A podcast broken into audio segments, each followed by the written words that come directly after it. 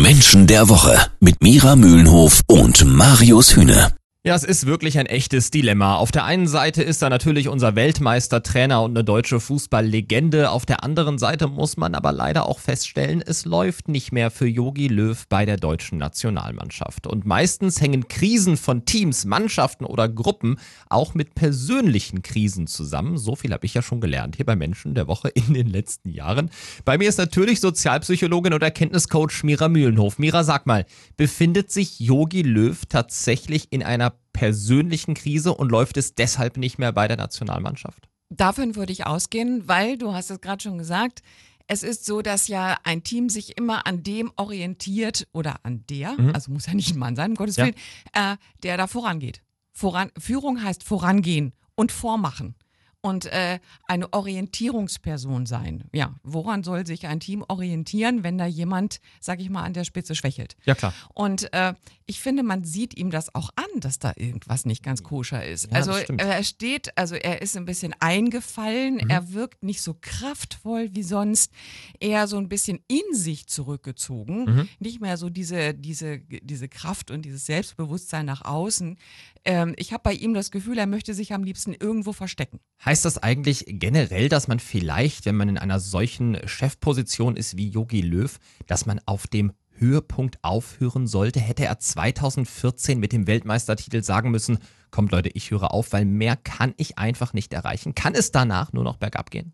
Es gibt ja diesen schönen Satz, es ist schwieriger, die Nummer eins zu halten, ja. als sie zu werden. Das stimmt. Dementsprechend hat das ja was mit Motivation und auch mit Kraft zu mhm. tun.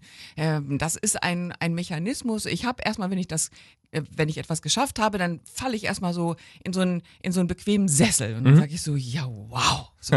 ja, aber wo ist dann die Motivation? Wenn ich irgendwo hin will, dann ist ja meine, meine Kraft und meine Power viel stärker. Ähm, Jetzt kann man natürlich sagen, es wäre vielleicht schlauer gewesen, dass er das getan mhm. hätte, hilft jetzt aber in der, in der Situation nicht. Die Frage ist ja trotzdem, wie, wie kriegen wir ihn da wieder raus? Und trotzdem ist es so, ein Team, wenn er das alte Team noch hätte, dann würde das Team ihn stützen in einer Krise. Jetzt hat er ein neues Team und das neue Team kann ihn nicht unterstützen zumindest in Teilen hat er ein neues Team und ich denke, da sprichst du schon auf Thomas Müller, Jerome Boateng genau. und Mats Hummels an, ob genau. die eventuell nochmal eine Chance kriegen könnten von Jogi Löw. Das klären wir gleich hier bei Menschen der Woche. Jeden Samstag ab 9.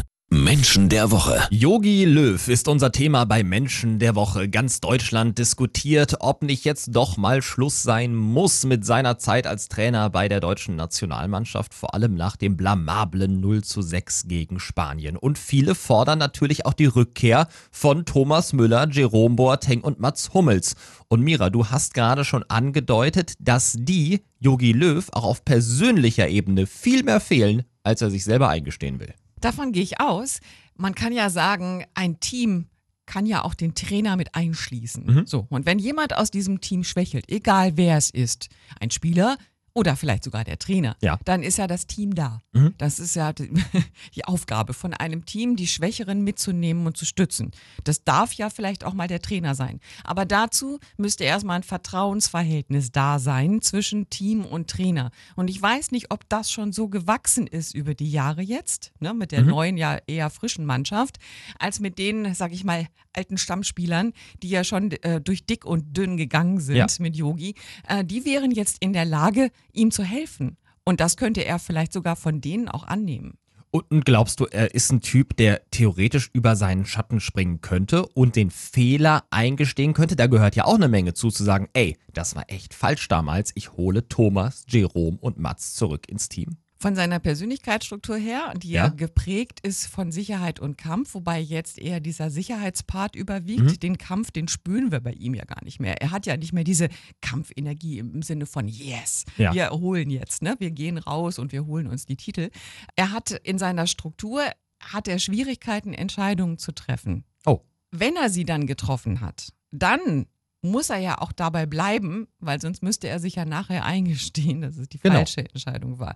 Also wenn er das überhaupt tun sollte, dann nur auf Druck von außen. Er selber würde das von sich aus, glaube ich, nicht tun, weil dann, also er würde damit nicht klarkommen, dass er damit die falsche Entscheidung getroffen hat. Also jemand, der sich generell schwer tut mit Entscheidungen, der hat auch generell ein Problem damit, die, diese Entscheidung wieder zurückzunehmen. Also deine Prognose? Eventuell Rücktritt von Yogi Löw in den nächsten Wochen oder der Kampf aus der Krise? Ich würde eher davon ausgehen, dass der Druck auf ihn so groß wird, dass er diesem Druck nicht mehr standhalten kann und dass er dann wirklich bereit wäre zu gehen.